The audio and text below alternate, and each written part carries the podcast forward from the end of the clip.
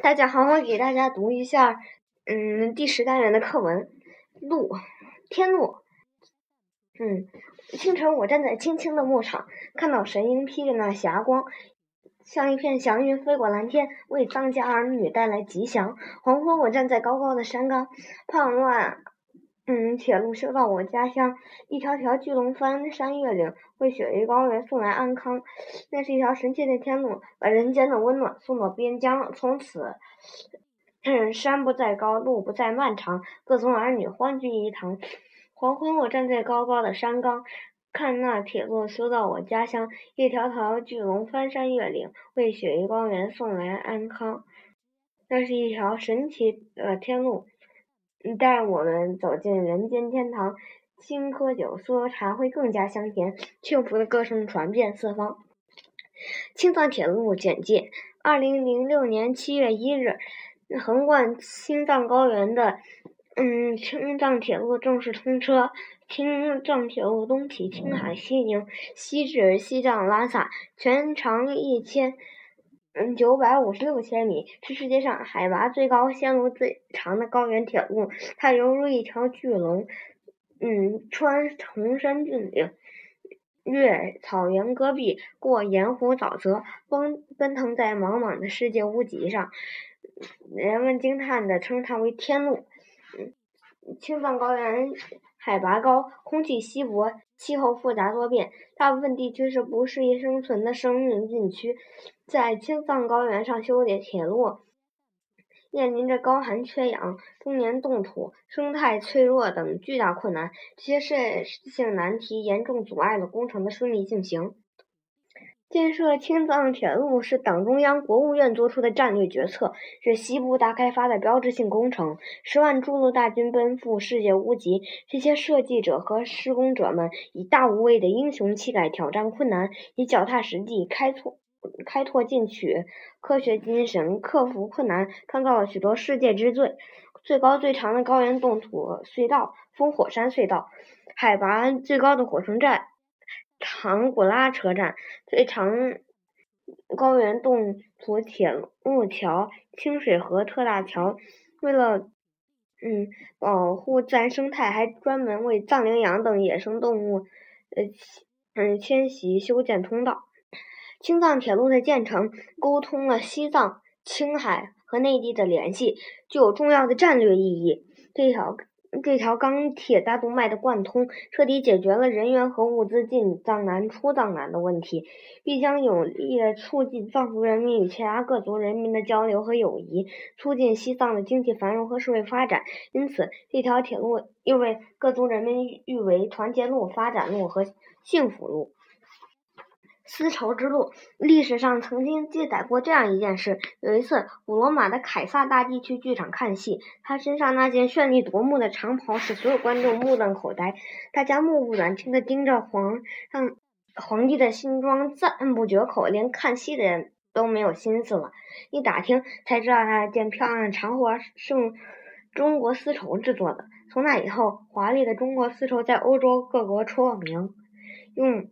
中国丝丝绸制作的衣服成成了最时髦、最讲究的衣服装。华丽的丝绸被誉为最珍贵的衣料，甚至和黄金等价。人们把中国叫做“赛里斯”，就是丝绸之国的意思。那时候交通不便，没有公公路，没有铁路，没有汽车和飞机。罗马位于中国西边七千多米千米的地方，中间隔着茫无边际的沙漠、冰雪覆盖的高山和荒僻的荒。偏僻的荒野，自然条件非常恶劣，沿途还有强盗和野兽的袭击。那么，中国丝绸是怎样运到欧洲去的呢？原来有一条横贯亚洲、以丝绸贸易为主的五大商路，这条道路是我国当时首都长安为起点，向西北延伸到地中海东海岸，辗转到达罗马各地。历史学家称之为丝绸之路。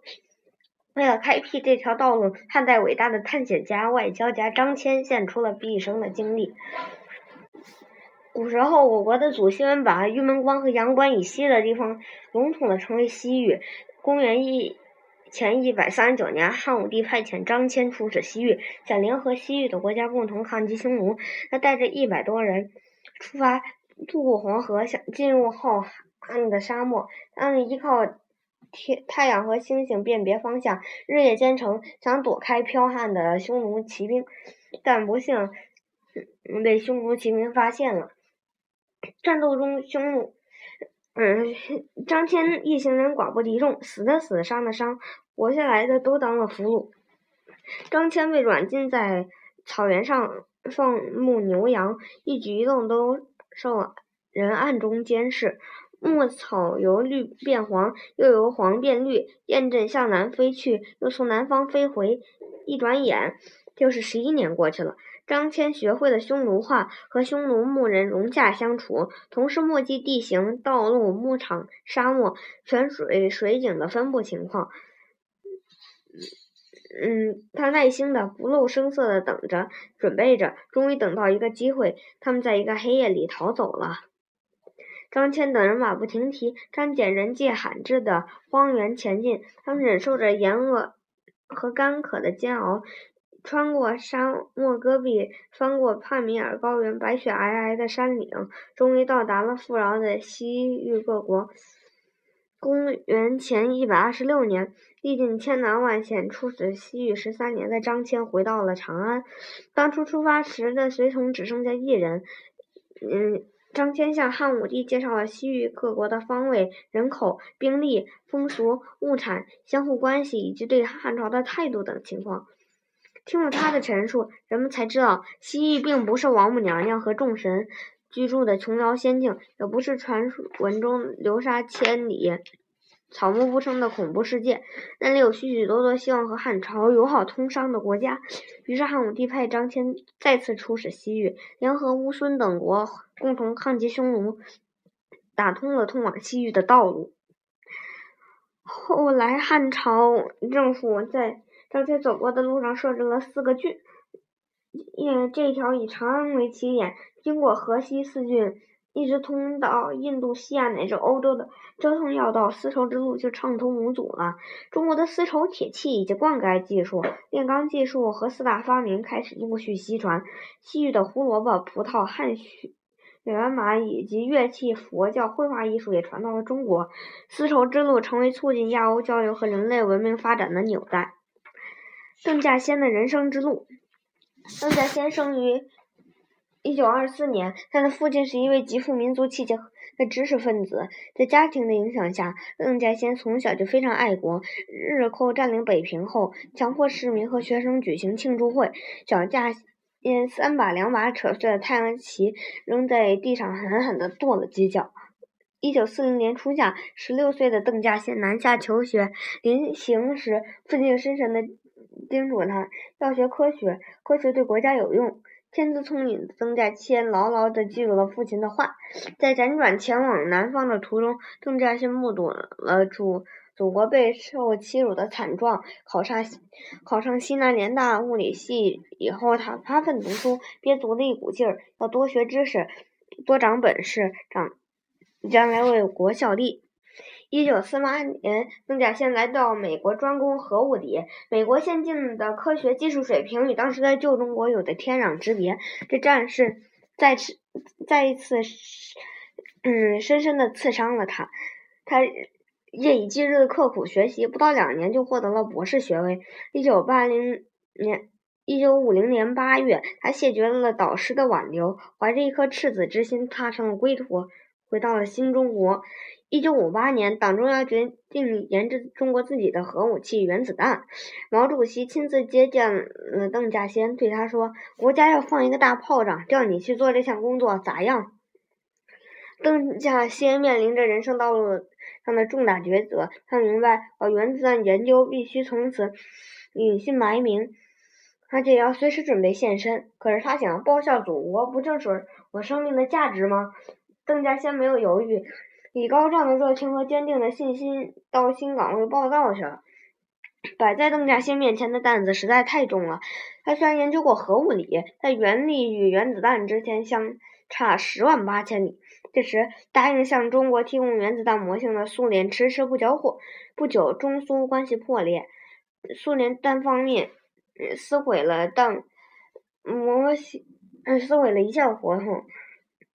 嗯，苏联专家临走时轻蔑地说：“中国二十年内别想搞出原子弹。”独立研制的困难难以想象，必要的资料极其短缺，邓稼先甚至不知道该哪里去找。必须了解的东西，也只有通过实验才能弄明白。但是当时中国几乎不具备实验的条件，这种艰难局外人是很难体会到的。邓稼先凭着自己深厚的学术功底，基础伙伴们的智慧，选定了正确的主攻方向。经过无数个不眠之夜，邓稼先终于提出了理论设计方案。随后，工作进入了设计期。他们要计算常人难以想象的庞大繁琐的数字。当时用的只是手摇计算机，只在一扎扎摁进麻包里，从地板一直追到天花板。邓稼先常常说：“我们这里没有小问题，小问题如果解决不好，就会酿成大祸。”一天午夜，邓稼先刚刚睡下，突然接到核材料。车间打来的电话说，加工时发现了一个小问题。他立刻起来，穿着拖鞋冲出门去，冒着倾盆大雨赶往现场。制造原子弹的工作异常危险，尤其是插雷管，万一发生问题，所有在场的人霎时就会化为灰烬。每逢这时，邓稼先总是无人的站在操作者身后。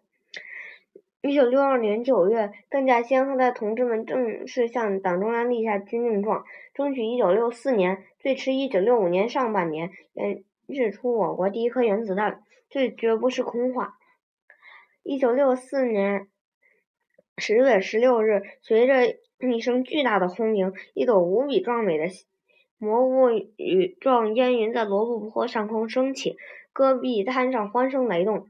六年的辛劳艰苦甚至委屈，都随着原原子弹的烟云一起升上蓝天。一九六七年六月十七日，罗布泊上空，中国的第一颗氢弹又成功的爆炸了。当金红色的大火球高悬于天空时，远足远处的维吾尔族老大爷还以为是天神降临，喃喃的说自言自语：“不得了，新疆出了两个太阳。”全世界震惊了，全国人民奔走相告，欢呼雀跃，自发的到大街上游行庆祝。中国有了原子弹和氢弹，我们不会欺侮别人，但从此以后，别的国家也休想欺侮我们。这些现在的工作还为我国和平利用原子能奠定了基础。但是当时没有人提起，也没有多少人知道邓稼先的名字。广大人民群众心。底里感激那些默默无闻的英雄。由于遭受超量放射性辐射，邓稼先患了癌癌症，于一九八六年七月二十九日与世长辞。他用生命实现了报效祖国的誓言。